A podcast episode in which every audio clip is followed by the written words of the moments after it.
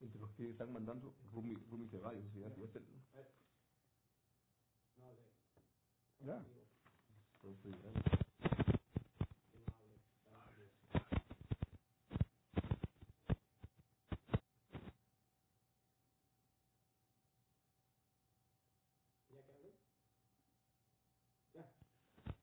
Buenas tardes, amigas, amigos. Bienvenidos a 3D, el programa de comentario político de República Televisión. Nos adelantamos al discurso del presidente Martín Vizcarra y esperamos que nos esté viendo desde, desde Puerto Vallarta para que así pueda ponerse en sintonía con las cosas que podría incluir en su mensaje de, de 28 de julio. Sin duda, eh, va a ser un mensaje diferente.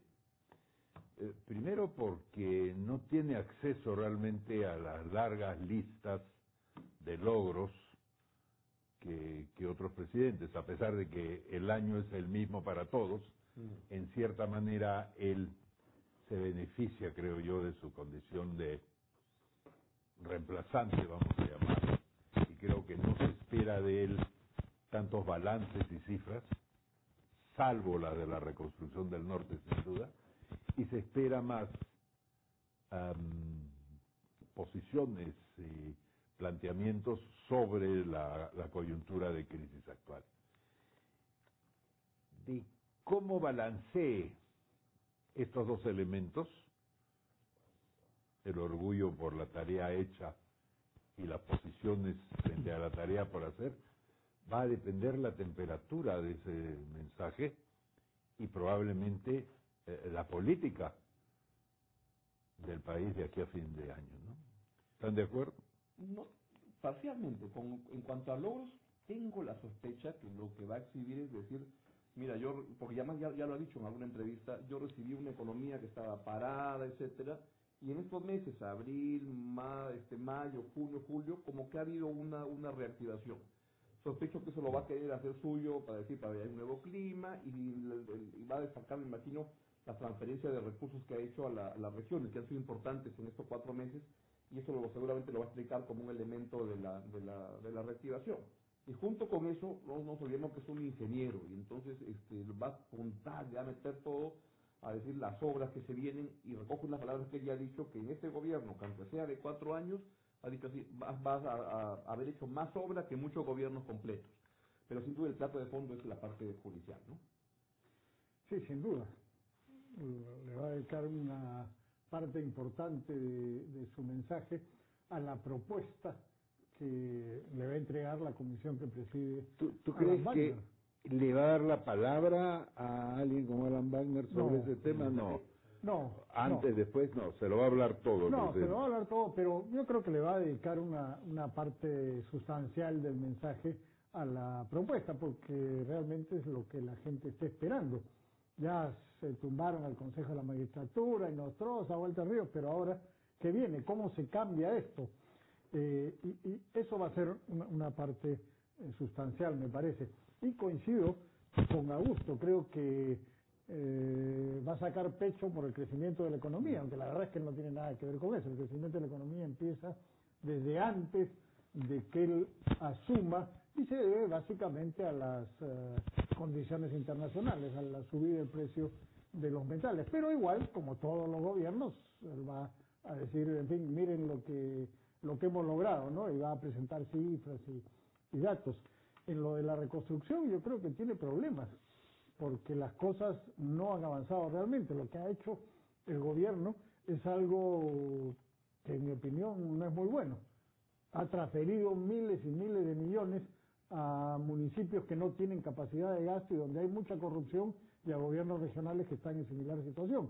Para después Bueno. decir, miren, eh, hemos entregado tanta plata, pero eso no garantiza en modo alguno Bueno, no nos olvidemos que tengo entendido que por eso renunció Pablo de la Flor, el primer encargado de la reconstrucción, porque la gestión de los gobiernos locales de todo nivel era terrible, no funcionaba, demoraba, había corrupción y justamente él eh, reivindicaba como una cosa política administrativa que administre el Estado central. Lo que acaba de producirse va en la dirección contraria, tengo la impresión. Claro, porque lo difícil es eso, que el gobierno agarre las cosas y invierta y se la juegue. Pero eso es complicado. Así que lo más fácil es entregar el dinero y que ya vean cómo lo gastan ellos. Y después en el discurso decir, mire, le hemos entregado 6 mil millones a los municipios. Y bueno, Esperemos que las pancartas y los letreros no sean parte de la reconstrucción del norte. Ahora, entonces, la parte económica creo que la va a poner como promisoria y va seguramente a decir todo lo que viene, porque me- sospecho que en cuatro meses ya podría hacer el, el arqueo de lo que a lo que se compromete a hacer en estos cuatro años de gobierno en obra, infraestructura y por su estilo, me imagino que ahí va a estar el- el- lo, lo- lo fuerte, pero la demanda nacional, etcétera, es por el discurso de, de la parte judicial. Hace unas horas, o sea, el día lunes, este, el presidente declaró, no sé dónde estaba, en algún lugar, y, e hizo la declaración y dijo que sobre el tema judicial, el día sábado en su mensaje va a dar el combinado, así más o menos habló esas palabras, entre lo que le va a entregar la Comisión Wagner y las ideas que tienen en el Ejecutivo sobre el tema. Que eso lo va a juntar y lo va a plantear el día sábado como propuestas concretas al, al país. Y además destacó algo que me parece importante, es, es un discurso, pero no es a los congresistas, pero principalmente a los 30 millones de peruanos. O sea, le voy a hablar a la gente y no tanto a los que están sentaditos ahí en sus curules. Ya, Lo cual me iba a plantear el tema con el fujimorismo. Sí. Bueno, parece que hay fujimoristas fuera del Congreso también, a los cuales puede dirigirse el presidente Vizcarra. Ahora, la, la, la curiosidad que yo tengo es, ¿va a apoyar a su ministro de Justicia hasta donde éste ha llegado? ¿A dónde ha llegado? ha llegado a, a- a pedir, a, simpatizar con anular el indulto a Alberto Fujimori. Puedo hacer notar que él renunció a la bancada PPK por eso. Sí, pues, pero, pero Él- igual. Él, él se no- rompe no era por, ministro. por eso, ¿no? Claro. Luego se ha mandado pidiéndole a Chavarri que dé un paso al costado, ¿no es cierto? Ya esas dos cosas lo colocan en la primera línea de fuego en el conflicto con la mayoría de Fuerza Popular en el Congreso. En lo, en, lo de, en lo de Chávarri está en línea con lo que ha dicho Vizcarra, Villanueva y el ministro de Justicia. En lo del indulto sí no había escuchado a, a- a Vizcarra ni a Villanueva opinar en el, en el tema, ¿no? no, ni van a opinar, no se van a meter. Pero pregunto, ¿por qué el ministro de. Justicia en su segundo día y Vicente Ceballos no es que sea un novato en política como, como son la mayoría de ministros? Mm, Vicente Ceballos está en el Congreso, viene de Moquegua, ha hecho política dura siempre.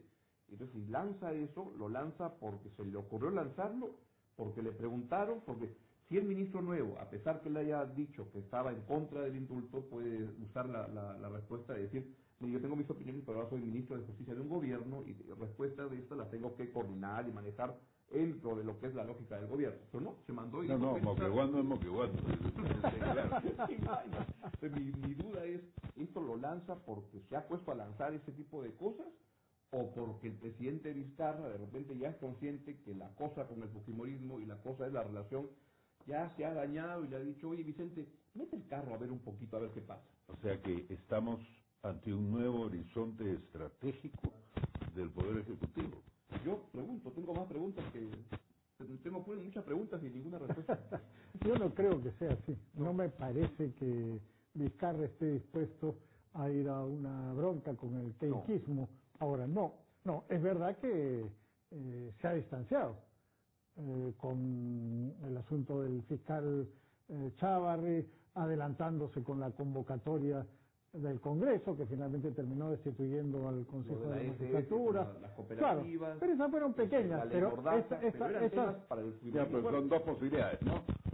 O hay un nuevo horizonte estratégico o simplemente se siente ganador y se ha puesto más atrevido, Sí, sin querer Yo creo, yo creo nada. eso, que no, no, y que, y que no va a ir al choque con ellos porque Yo tampoco creo. no tiene eh, recursos, no tiene recursos No, para además, eso. ¿Para qué iría al choque si no tiene un gran proyecto que... No, por eso, pues digo, no, tiene recursos, no tiene bancada, no tiene partido Ya, y su popularidad eh, se ha detenido la caída, pero ha caído un poquito. ¿no? Y, y- y está en una situación más bien eh, precaria. Pero la, la otra cosa que me parece más importante todavía es que no tiene recursos tampoco para enfrentar lo que es el tema del día, la reforma del sistema judicial. Me parece que ha sido una mala designación la de Ceballos en ese ministerio.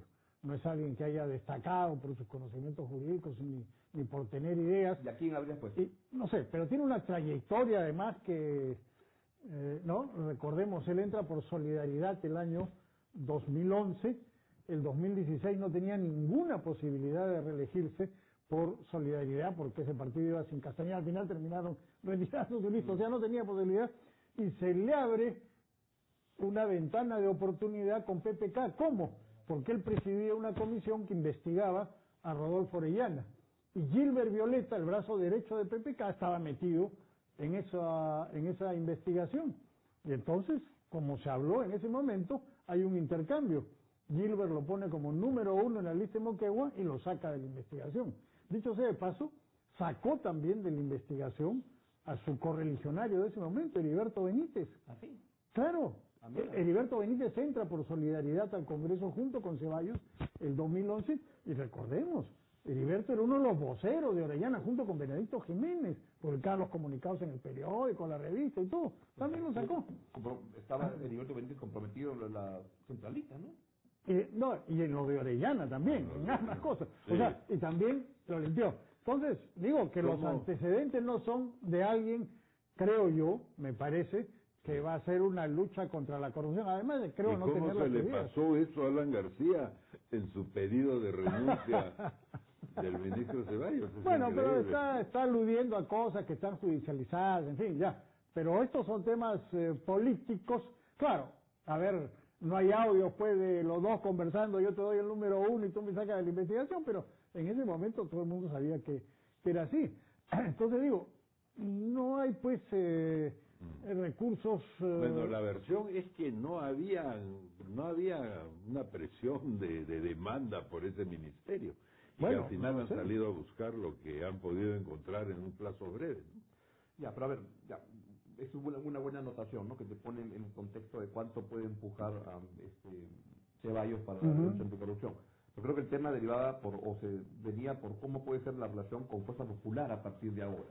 Y, y- y por el estilo de Vizcarra parecería que no es alguien que vaya al choque, es decir, no es alguien que vaya gritando, la China está así, eso no, no, no, no, no, no.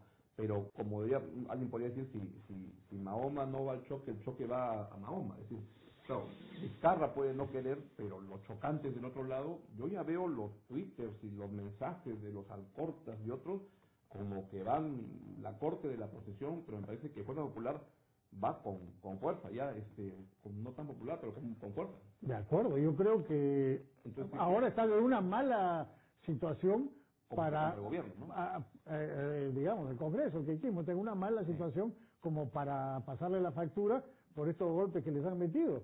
Pero más adelante algo van a hacer.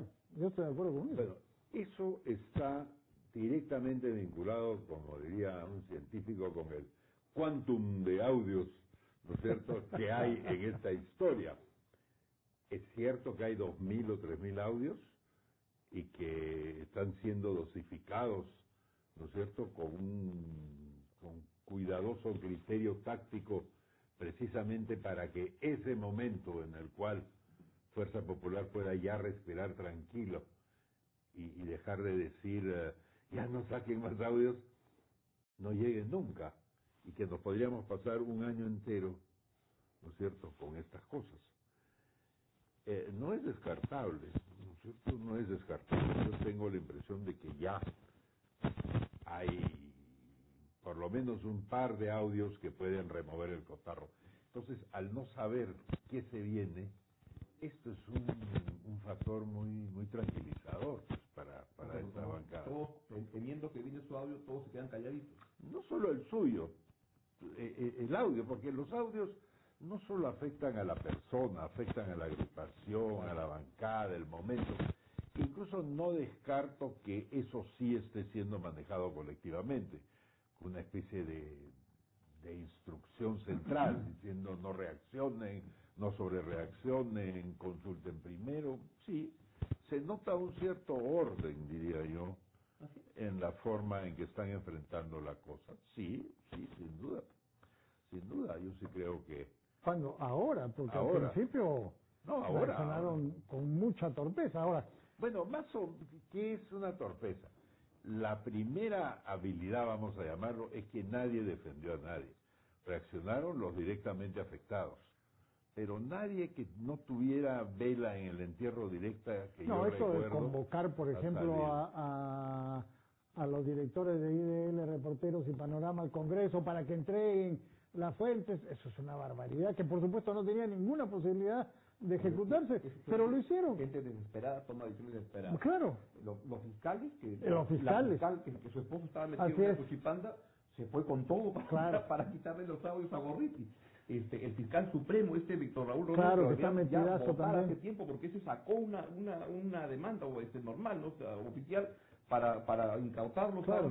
Ese señor deberían votarlo hace, hace tiempo. Y luego Galarreta, este, del Congreso con Comisión de Fiscalización, también emprendieron con todo.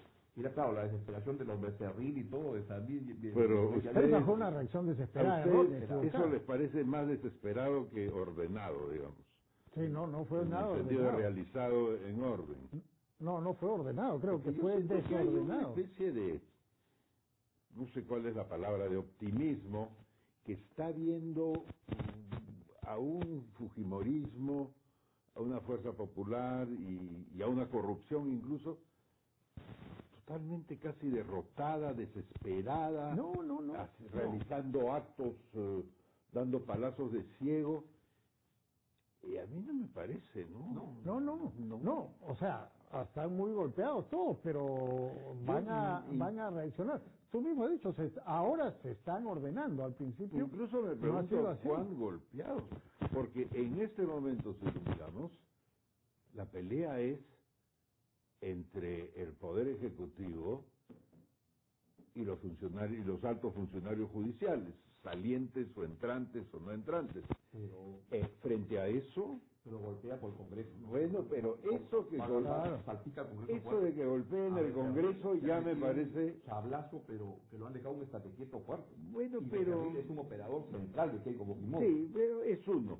Pero la idea de un Congreso apaleado es porque hay una tendencia, otra vez optimista y entusiasta, de decir, son amigos, han estado juntos, han pescado a uno, por lo tanto el Poder Judicial y el Congreso se van a desprestigiar al mismo tiempo.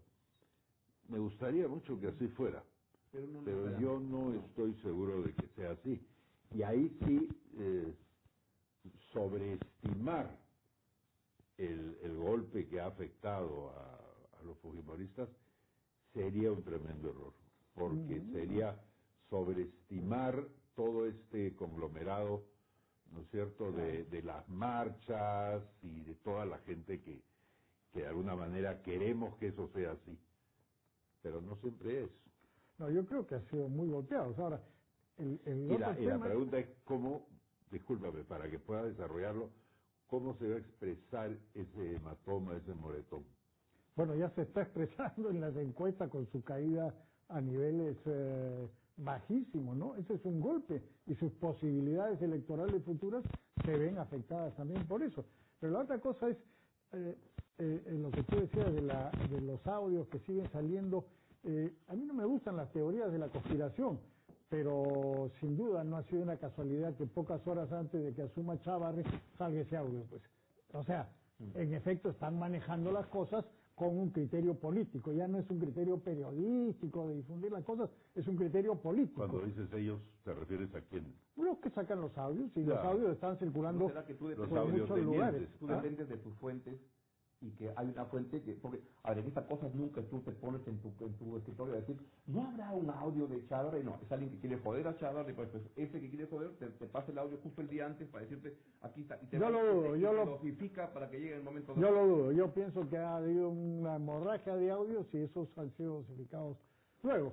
Pero en fin, pero el, el, el tema es que eso ya se convierte, eh, o sea, da armas a los otros, ¿no? Dicen, bueno, miren si es un asunto político. Bueno, pues, si es un asunto político, seguramente tendremos que volver sobre el tema la próxima semana. Mientras tanto, les agradecemos acompañarnos. Por favor, eh, divulguen este programa, véanlo de nuevo si les interesa, y nos vemos el próximo lunes. ¿Algo que añadiste? Hay un, este, en, República TV hay toda una campaña estas patrias y que tiene un hashtag que es arroba amo al Perú por, que puede usted poner y puede poner desde los picarones hasta el himno, hasta lo que quiera. Este, amo al Perú por. Y lo otro, el sábado y domingo, porque esta parte tiene una programación especial aquí en, en la República TV, que va a estar muy, muy interesante y muy sabrosa. No se la pierda de las 8 de la mañana el día sábado.